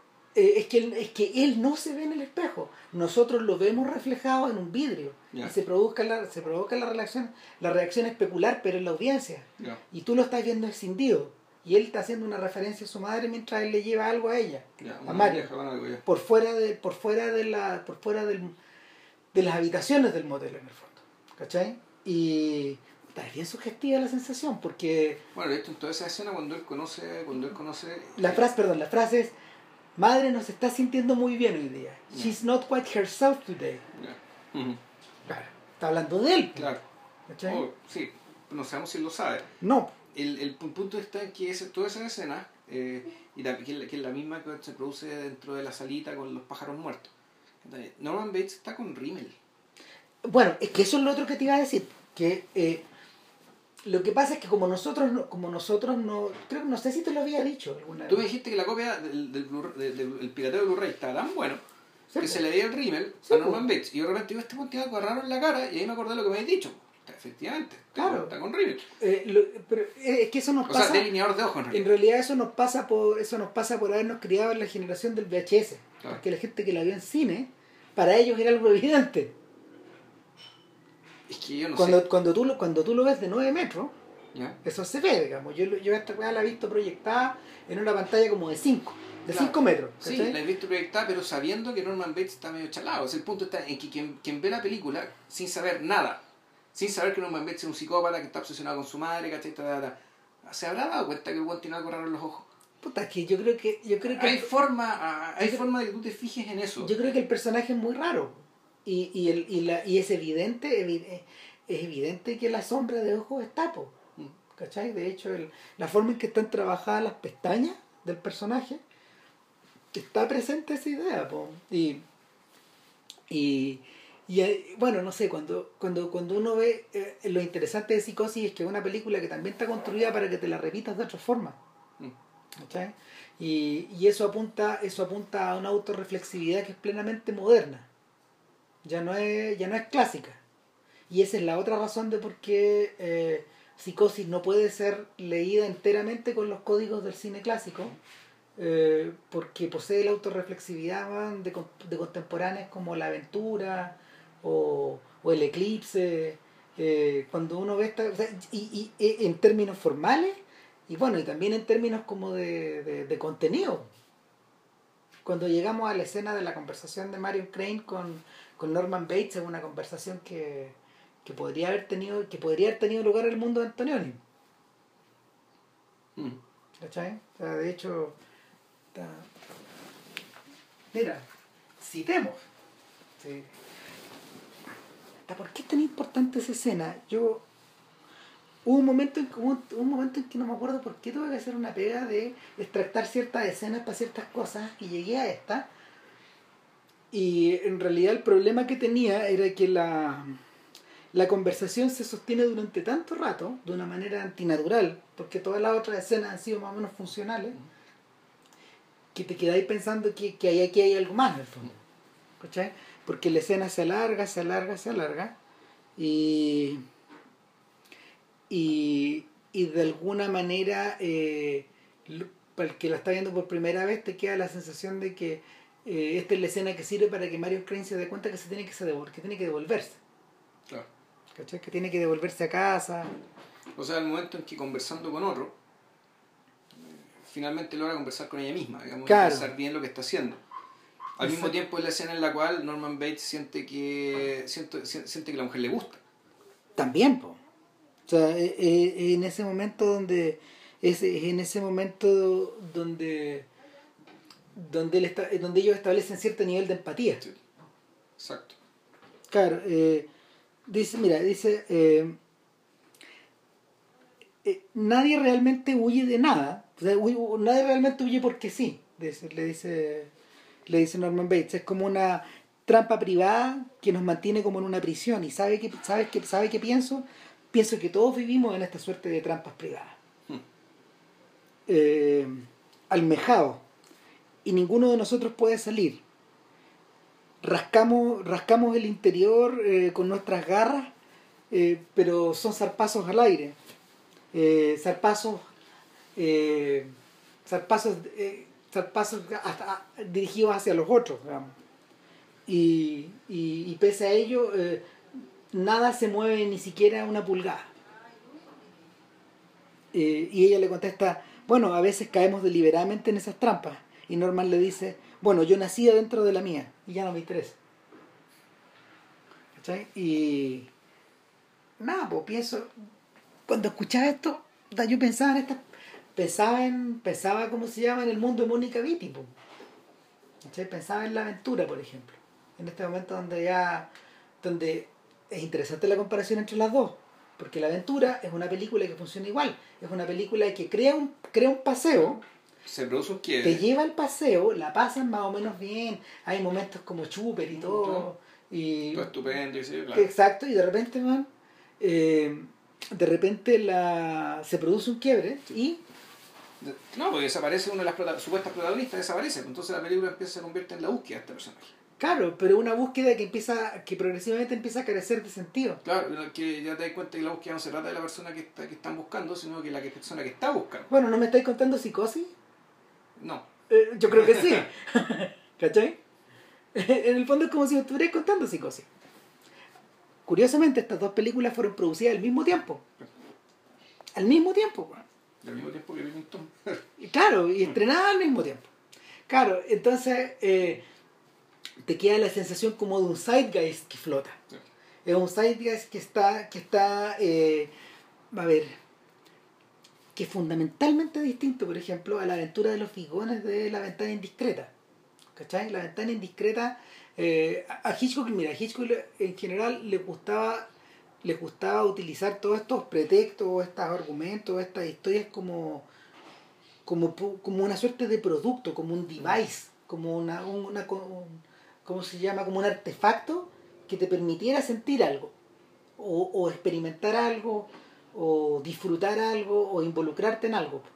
¿Cachai? Pero la ventana indiscreta para estos efectos es la es el resumen perfecto de la de esta actitud como boyerista que tiene Claro. que tiene la audiencia clásica. pues. Uno podría decir que la ventana indiscreta igual tiene algo. Tiene, en el fondo, la, la, la- ventana indiscreta también se trata de una, una persona que cae dentro de la trampa de los fiscones. De los fiscones. Solamente las personas que, fondo las personas que, que ponen la trampa son los protagonistas.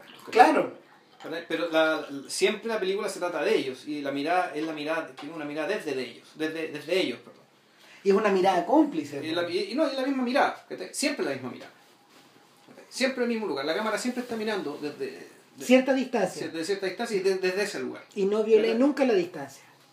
De hecho, a Truffaut le gustaba decir que es una bonita metáfora acerca del cine, porque en el cine, eh, físicamente, tú estás separado desde, una- desde la misma distancia siempre mientras tú Sí. observas la película. Claro.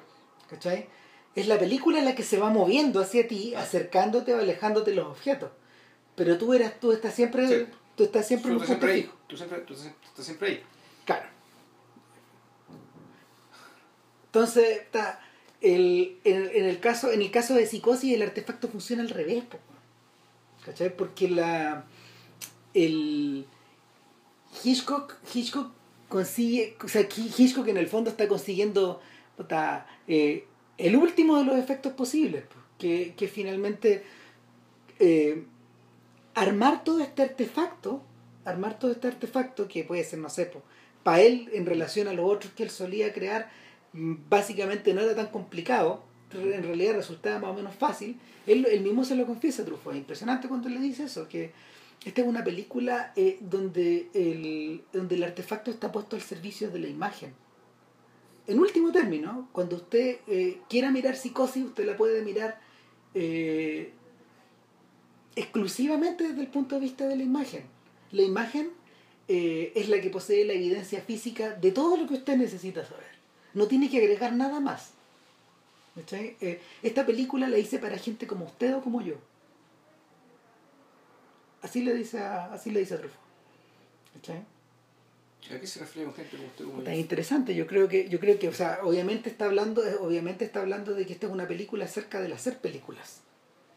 ¿Cachai? De cómo tú construyes estos objetos. eh, ah, bueno, a Hitchcock le gustaba eh, esconderse o esconder sus preocupaciones internas, las preocupaciones Mm. católicas, las morales, las, las ponía atrás de una, de una de una especie de pared que era infranqueable. Pero cuando hablaba de la imagen, claro, pero estaba hablando de, estaba hablando de los directores, de la gente que hace cine y del espectador, en el fondo, del espectador moderno. ¿Cachai? Eh, una de las, o sea, el, cuando Janet Lee recordaba la forma en que él la dirigió, él le dijo, mire, yo le voy a pedir un puro favor, le voy a decir que, eh, a ver, yo no necesito que usted me, yo no necesito que usted me pregunte las motivaciones de su personaje. De eso se encarga usted. Lo que yo necesito de usted es que me respeten las marcas y los movimientos que necesito que haga cuando la cámara se mueva. Si usted ve que la cámara se está moviendo en tal dirección, usted tiene que seguirla a cierta distancia en la misma dirección. ¿Cachai? Moverse en esa misma dirección. Y necesito que lo haga de tal o de cual forma.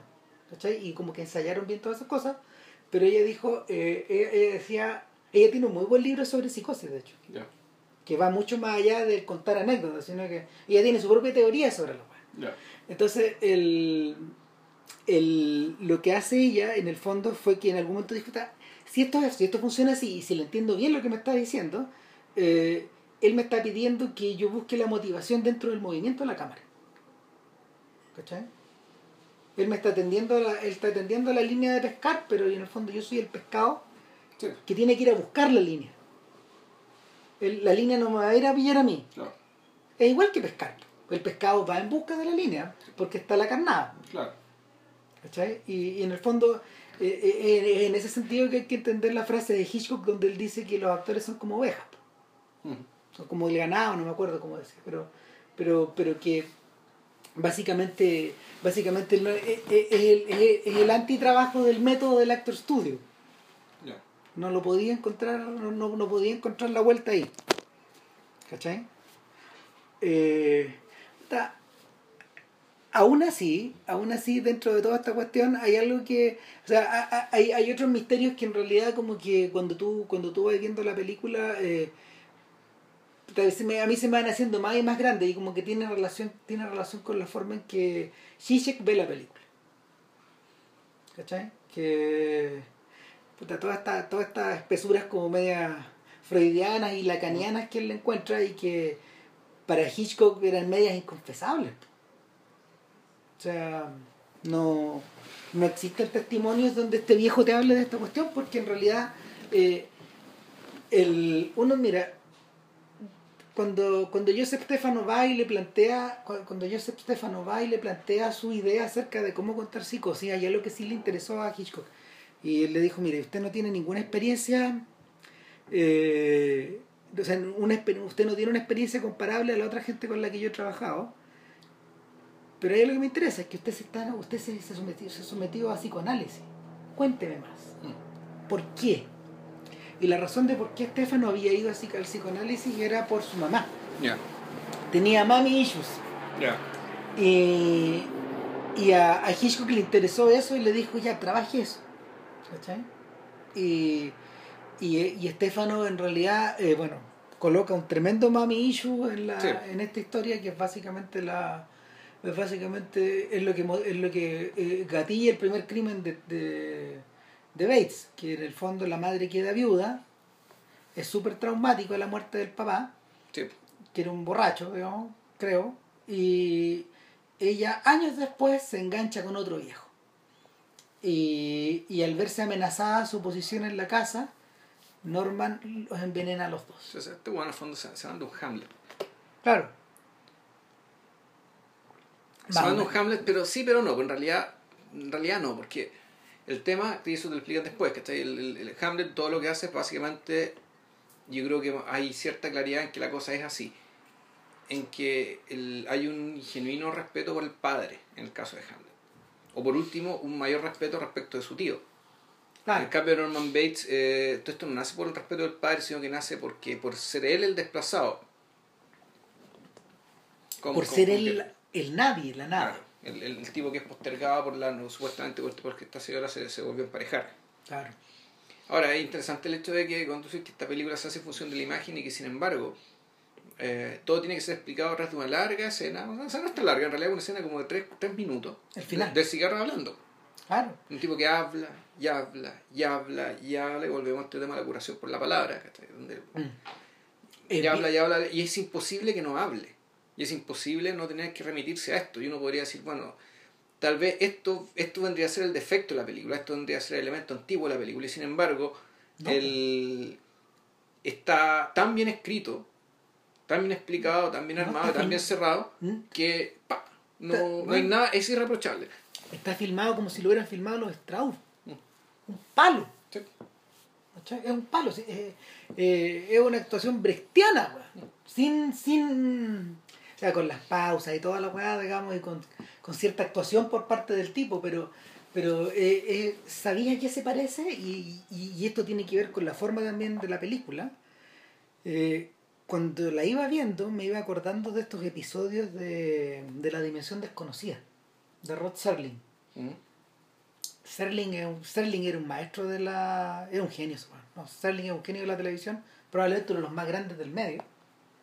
Y, y, y Serling lo que él hace, creo que alguna vez lo comentamos en un podcast a la pasada, Serling agarró la estructura eh, súper fecunda que tenían los cuentos que venían en las revistas, en Vanity Fair, Colliers, etcétera, y lo trasladó al cine. Entonces él, tenía, él tenía ese pálpito de que estas revistas de ciencia ficción o estas revistas de, donde habían cuentos dramáticos podían trasladarse a la televisión en un formato de media hora extremadamente condensado y, y crear enganche, interés, empatía, etc.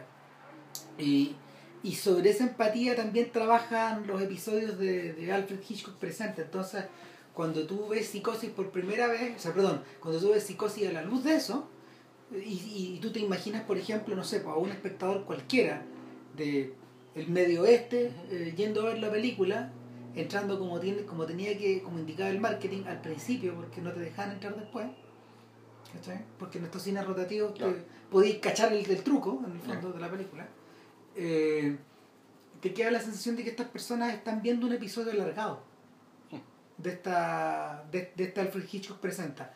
Algo con arte enjundia, ¿cachai? Mostrándote algo que en la televisión no podías consumir, ¿cachai? Pero que también estaba sugerido. Eh, mostrando lo inmostrable. Pero al mismo tiempo, pero en ese sentido, el, el cierre del. Eh, pero en ese sentido, el perfilamiento y la explicación de lo que pasa. En la cabeza de este, de este perfil ahí está, me parece que está mejor logrado de un Pipping Tom. Es que, el cierre de Pipping Tom es, el cierre, es el horror mismo. Claro, es que yo insisto Y no tiene que ser explicado. Es que son sobre otra es que son, sobre otra ¿sabes qué? Mientras más pienso en Pipping Tom y en psicosis a mí se me topan es, son como, es como un cruce de camino donde, donde en el fondo eh, de, si, si, tú, si tú continúas por la carretera que lleva psicosis lo que viene es los pájaros lo que viene es George Romero eh, el mundo de Carpenter y en último término el mundo de todo el cine americano contemporáneo.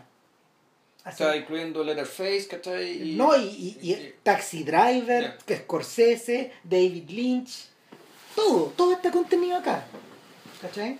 Todo está contenido acá. Y de hecho el, el es, es, la, es la semilla de un árbol increíblemente frondoso.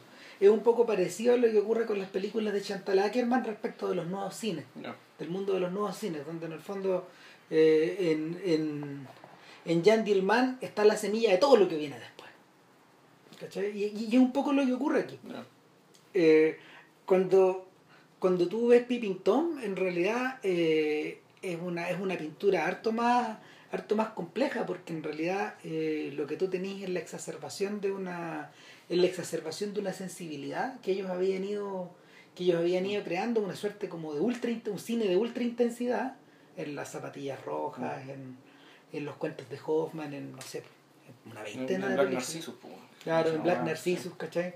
Eh, es un cine extremadamente intenso, extremadamente barroco, que, que también explota en todas direcciones, pero pero que Scorsese también bebió ahí. Claro, de ahí. sí, sí bebe, de ahí por el otro lado. Mm. Es expresionismo. Mm, ¿cachai? Es expresionismo. Esa es la razón por la que Pippington, por ejemplo, está en colores, yo creo.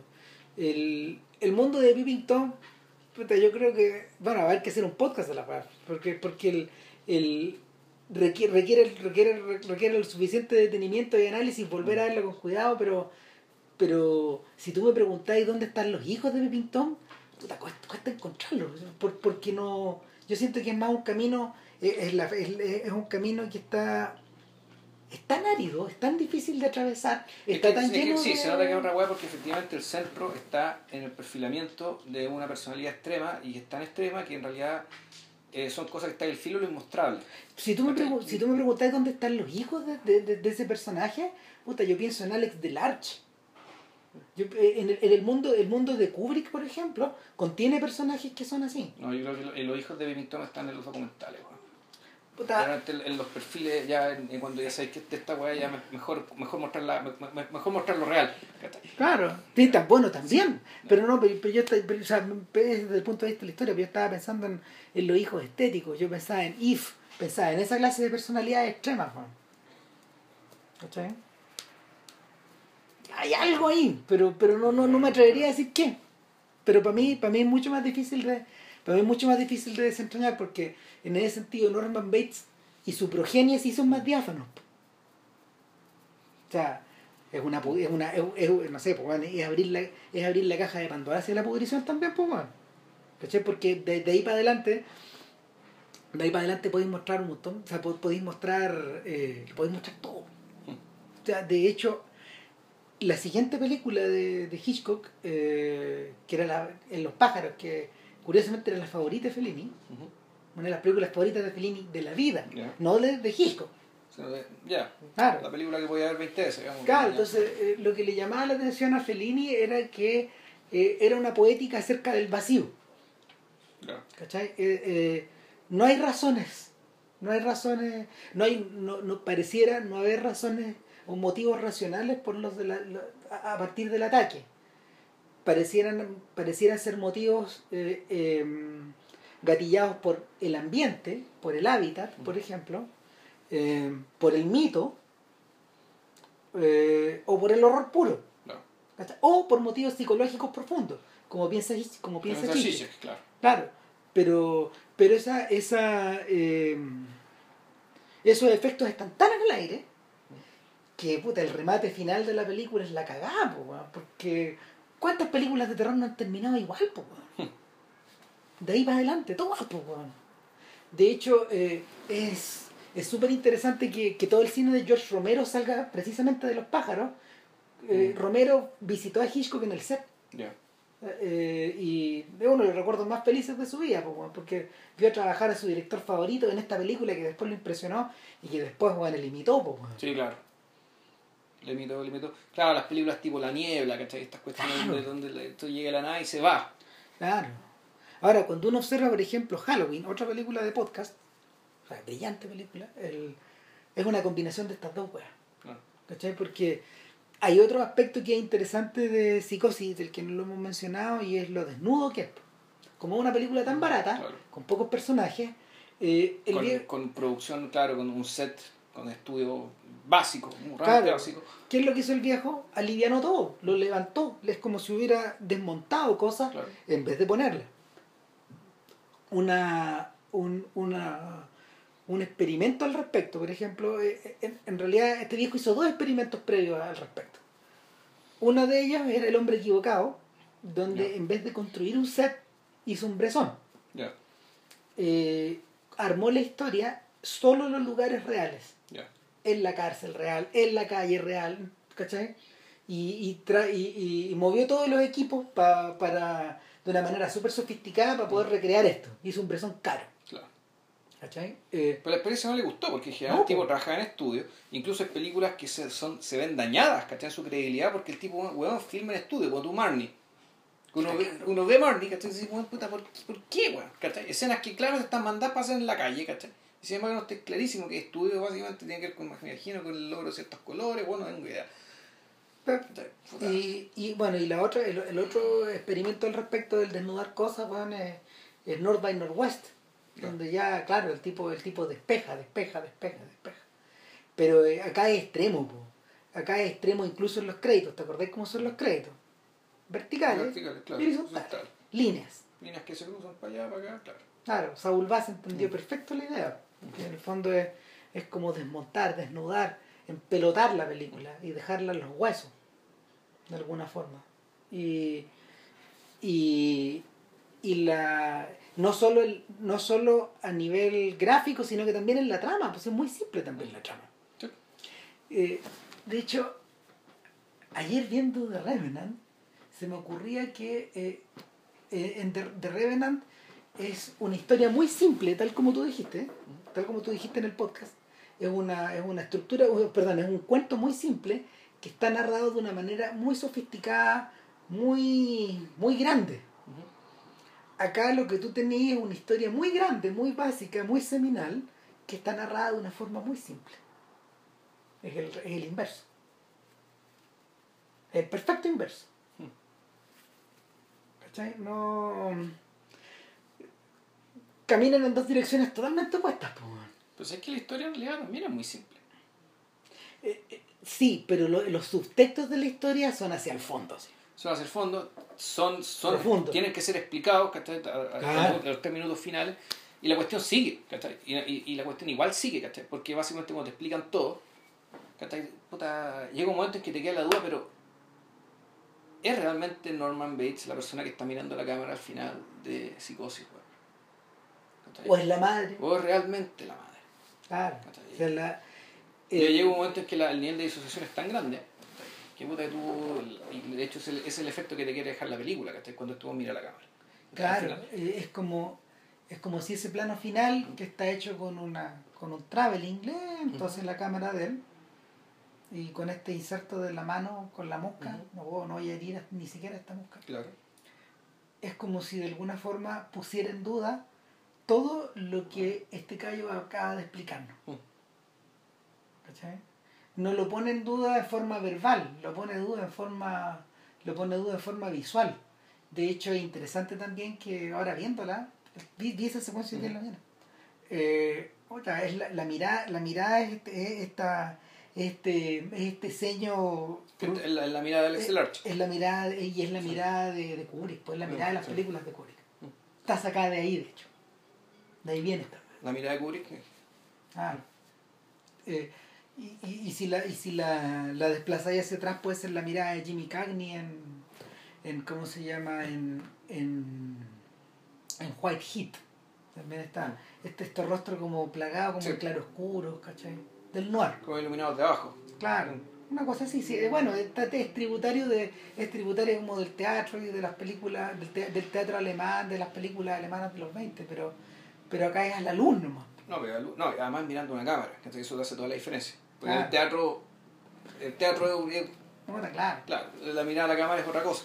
Entonces estaba pensando si es que había pinturas con esa mirada. Eh, hay algunas, hay algunas pinturas, pero, pero no, Yo me podría decir al- algunos los, los, los, los, los, los bribonzuelos de Murillo, cuando de repente uno ve que tiene miradas medias torres, medias así, pero no, no, no, no hacia el, No, no, claro. hacia quien mira. no, no, el...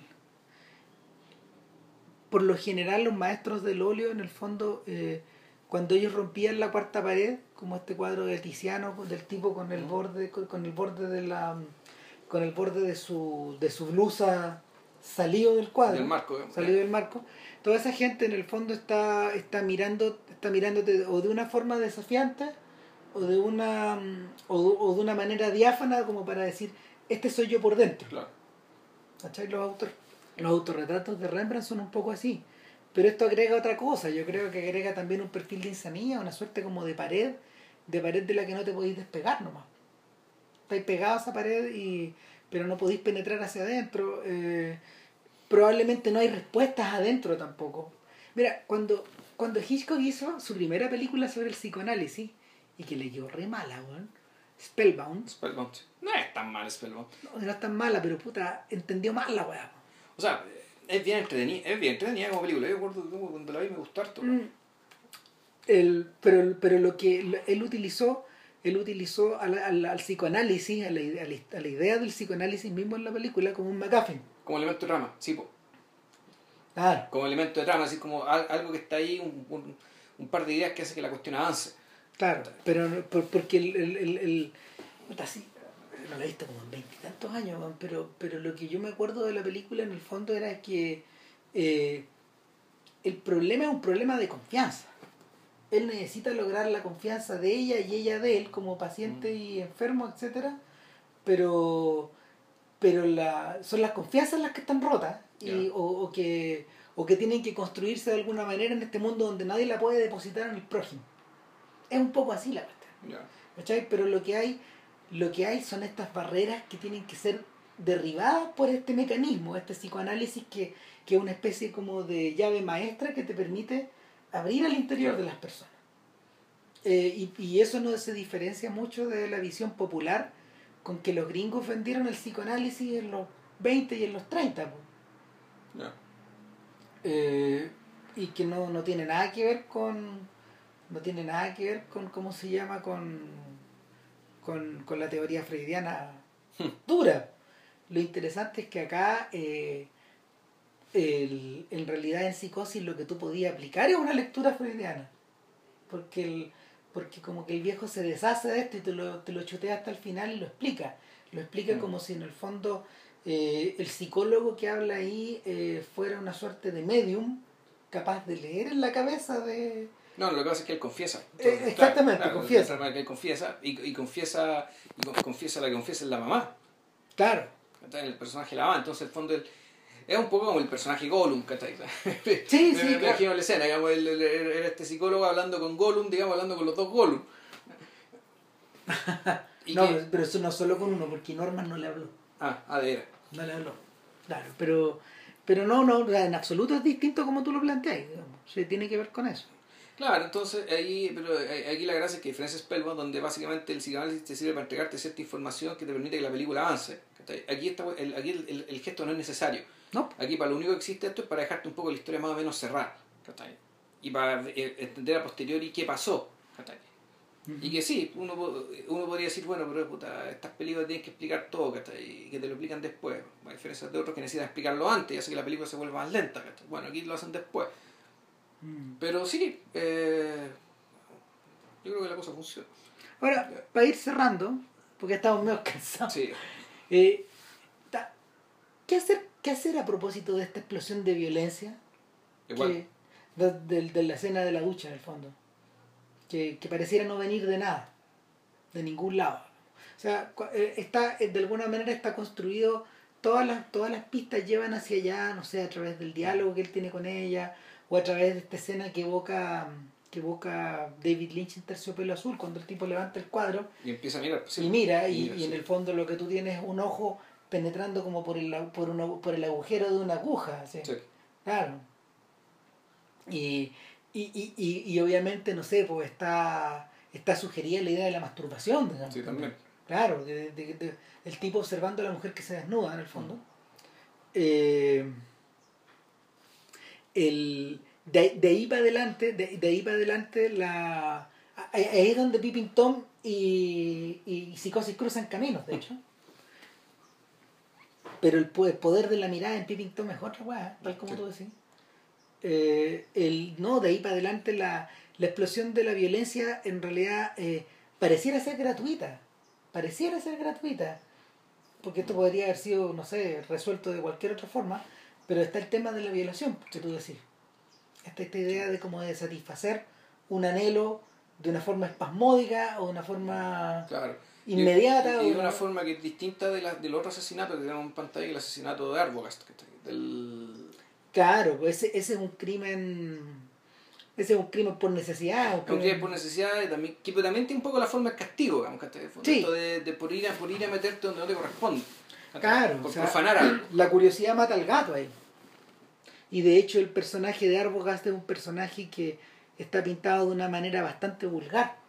No, no, no, no vulgar en el sentido que el tipo es vulgar, sino que es un tipo común y corriente. No ¿no? tiene común y corriente, pero que claro, que aún así él es... No es una, no una persona inflexible. Claro, y no, un- y no, y no, y no un tipo irremediablemente cínico. De hecho, un gesto de humanidad de su parte le da una pista muy importante a, a, a Laila y a, y a Sam Loomis, que aunque era el, el, el amante de este tipo. Que cuando dicen, yo creo que, eh, yo creo que efectivamente eh, Marion Crane, eh, no, perdón, me da la impresión de que efectivamente Sam Loomis eh, no tenía idea que ella venía para acá. Claro. ¿Por qué? Porque él, él en algún momento él básicamente entiende o sospecha y hay, hay- hay un- tiene algo bien bonito ese personaje tiene que ver un poco como con la intuición, Mm. ¿Cachai? con la intuición educada por los años de oficio. ¿cachai? Que, que esa intuición es la que efectivamente hace obligatorio digamos, ¿cachai? que puta, lo terminen matando. De hecho, digamos que ya está pista para que la historia detective siga. ¿cachai? Por cierto, es un personaje que es muy parecido. eh, Martin Balsam es el mismo entrenador de Rocky, ¿no? eh, no, ¿No? Ah, ya. no, Balsam es un personaje que hizo mucha televisión. Sí, no, yo lo he visto un montón de... Eh, el- es un personaje que cumple la misma función que cumple eh, Stroder Martin, el, este señor que tiene el resplandor en el resplandor, el viejo, el cocinero. Ya. Es exactamente igual. Y, y tiene el mismo, y tiene el mismo, y tiene el mismo final. de lo mismo. Claro, y, y él también se va a meter donde no debe, pues, weón. ¿Cachai? Se va a meter donde no debe. El cocinero vuelve cuando Claro. no lo necesitan. O sea, el cocinero vuelve donde no debería ir. Claro, Claro, donde no debería regresar. Eh, y, y, y por eso le da como le va. claro. Y, y, y lo matan de una manera igual de automática. Sí. También es como un castigo. en el fondo. Llega, aparece y. Chao. Eh, claro, en el, en el caso, en el caso de. En el caso de. mm, De la muerte de Marion Crane, del asesinato y, y la escena de la ducha y que, puta, no sé, hoy día la vi en una versión Lego. Imagínate este el nivel de iconicidad que hay. Eh, Montaban las dos imágenes y las sincronizaban y todo. Bueno, pues es que ahora que lo pienso, Eh, tu, tu comparación con el resplandor también aplica, bueno. Aplica, o sea, más que una comparación, mencionaste el resplandor, el resplandor, pero en realidad el resplandor podría ser, puta, efectivamente, hagamos una película, que hagamos, hagamos, hagamos, hagamos psicosis, ¿cachai? Pero que transcurra todo adentro de la casa, mm, ¿cachai? Y entendiendo también la casa como la mente de alguien, claro, ¿cachai? Como Sí. el cerebro de alguien, como, un- sin duda que yo como- creo que como el espacio mental de alguien. de haber estado pensando en eso. Ahora el, el ¿cómo se llama? Ah, Donald Spoto en su biografía él hablaba de que eh, mientras Hitchcock, y esto es súper debatible, aquí, aquí ya aquí hay diferencias entre los tipos que escriben ¿Cachai? Eh, a ver, eh, él habla que a medida de que Hitchcock se fue haciendo más viejo, eh, fue profundizando su- su- a ver, sus impulsos a la sus impulsos a, a la mm, a la manipulación de su, de sus actrices fueron poniéndose cada vez más retorcidos cada vez más violentos cada vez menos reprimidos de alguna forma. Entonces tú tienes tú tienes desde la desde la el arco va desde no sé pues desde, desde los años 30 ya. hasta, hasta los años 60, aumentando en intensidad, aumentando en, en sugestividad, etcétera Bueno, se han hecho películas de eso. Se han hecho dos películas sobre eso, en rigor. Claro, claro, es que en realidad ese, es el- ese es el aspecto, es el aspecto que a Hollywood le resulta como más, más sabrosillo. Claro. Pero en real- pero si tú, por ejemplo, eso ya estaba presente en Notorious. Not- en Notorious el tema es ese, pues la prostitución finalmente. Sí. que a la que Cary Grant somete a, a Ingrid Bergman y pero en el, en el caso en el caso de Vértigo ¿El notorio es la de Monte Carlo? Eh, no es la de Brasil cuando cuando eh, Grant eh, recluta a Ingrid Bergman para que se relacione con Claude Rains Ya. en Río de Janeiro que es un espía nazi. Entonces, No, porque claro, la, la de Monte Carlo, la que eso es tu cacha thief tu calle Thief, donde aparentemente es la, la mamá la que está prostituyendo a la hija. ¿cachai? claro da la sensación también Lo, lo que, lo, lo que, en el fondo está haciendo. sí claro que sí Que te Eh, Eh, no, es. Ah. Kelly. Jim- No, no, perdón, Grace Kelly, Grace Kelly, Kelly. sí. Entonces, el, lo que ocurre es que en Vértigo, por ejemplo, está, eso está exacerbado en toda esta, Sí. en toda esta instancia, ya, ya en, toda esta, en toda esta instancia de transformación de una persona en otra. Claro. Y en su segunda aparición, una, que una aparición degradante. de. Claro, degradante y, y aberrante. Mm. Eh, luego esto está vuelto a luego esto está vuelto a recrear este, este tremendo impulso de forma violenta en, en psicosis y transformado luego en una agresión física Claro, los pájaros. en los pájaros y de- eh, derechamente en una violación en Barney Ya, porque ahí el personaje de Connery viola a. ¿cachai? La viola en algún momento. Entonces, el, Donald Spoto hablaba hablaba de esta progresión. Sea, perdón, no, no, perdón, no la viola. Hay, hay, hay, hay abuso nuevamente. El, eh, hay un guion que Hitchcock no llega a realizar, donde el protagonista de esta historia viola a una mujer. ¿Cachai? Y el jovencito de la historia. Entonces, el el el límite ya, el límite de lo, el límite de lo que de lo que no de lo que no podéis mostrar ya, ya supera la Claro. ya, ya supera eh, la decencia, supera el pudor, supera todas estas cosas, ¿cachai? Eh, esto, está, esto, también está, esto también está relacionado con la insatisfacción del viejo, con su alcoholismo, etcétera, con, con su decadencia personal pero pero pero es una teoría es una teoría que también es súper debatible Porque lo que lo- porque el Spoto lo que o sea, y ese es como el error del libro de Spoto, Spoto eh, eh, crea una progresión hacia allá para que tú como, como que te armes este personaje, digamos. Este esta suerte como de viejo sucio. Eh, Pero el, todos los elementos mostrados están ahí, están en las películas. claro, ahora entiendo No que son irrebatibles y probablemente y, y, si- y, si- y es, y es comprobable que, más que una progresión si al menos una constante de abuso ¿cachai? respecto a ciertos personajes que tienen ciertas características y que esos abusos en general puta, van van creciendo van en- creciendo, van creciendo claro van creciendo de tamaño ahora eh, hay otros tipos como Patrick McGilligan por ejemplo que es un biógrafo que es harto más respetable que este otro que opinan otras cosas digamos que opinan Ya. lo contrario que, que, eh, pero el, el, el fondo de la situación el, el fondo de la, el- o sea, el- la evidencia al respecto es la que tú decís digamos. sí, pues las películas están ahí Claro, ahora, eh, si, si tú extrapolas la biografía, lo que sí ocurre es que de alguna manera Psicosis sienta, sienta las bases del slasher. Mm, sí. O sea, al punto de que eh, eh, dentro del mismo género, dentro del slasher, se evoca una y otra vez como si fuera una suerte como de santo grial esta escena de la ducha. Es una especie de rito de pasaje Sí. que está presente desde, no sé, pues desde las glorificaciones como vestida para matar y estallido mortal de Brian De Palma, hasta las parodias de, de Scream y puta, Scary Movie y todo eso, weón. pero en realidad claro y hay- pero el, el- a mí mi perdón mi yo creo que el, el primer slasher en forma digamos que la película el género es eso el, el loco de la motosierra no Eh, claro, pero es un hijo de esta weá. O sea, güey, es, es un hijo de esta weá en el sentido de que, eh, puta, pero es que bueno, la película entera se trata de eso. Sí, pero los sujetos inadvertidos que se van a meter en la cueva del lobo. Que están, se van a meter a una cueva del lobo que está perdida en cualquier parte y que hay gente que no ha hecho nada, nada necesariamente malo, pero el, son jóvenes sexu- sexualmente activos, igual que Marion Crane, que no es Sí. tan joven, pero sexualmente activa. Son jóvenes ociosos, medio hipientos, y que además dentro de su propio grupo hay, está el mal.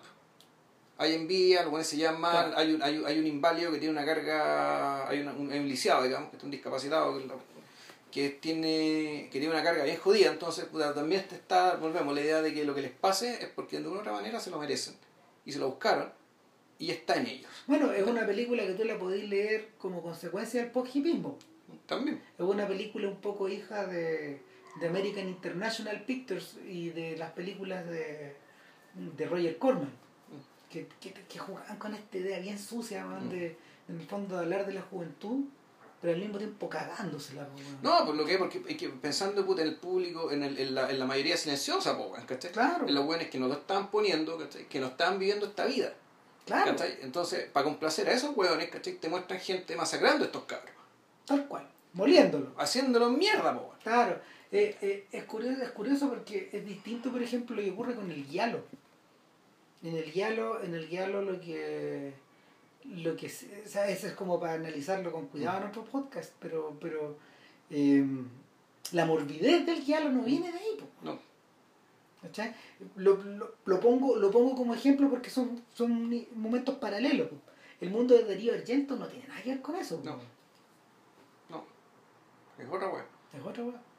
Pero también está presente la mujer, Sí. también está presente el abuso, también está presente Claro. la. Y, y ese es un brazo de psicosis. ¿Cachai? Suspiria, puta, no, esa weá, Ya. Tenebre, toda esa weá. Nada, eh, puta, esto viajamos. Sí. eh, bueno, sería todo por hoy. Y, y Eh, después, y después no sabemos. no sabemos. No sabemos, queda como sorpresa. Sí. Así que bueno, ahí, ahí veremos. Que esté muy bien, cuídense. Chao.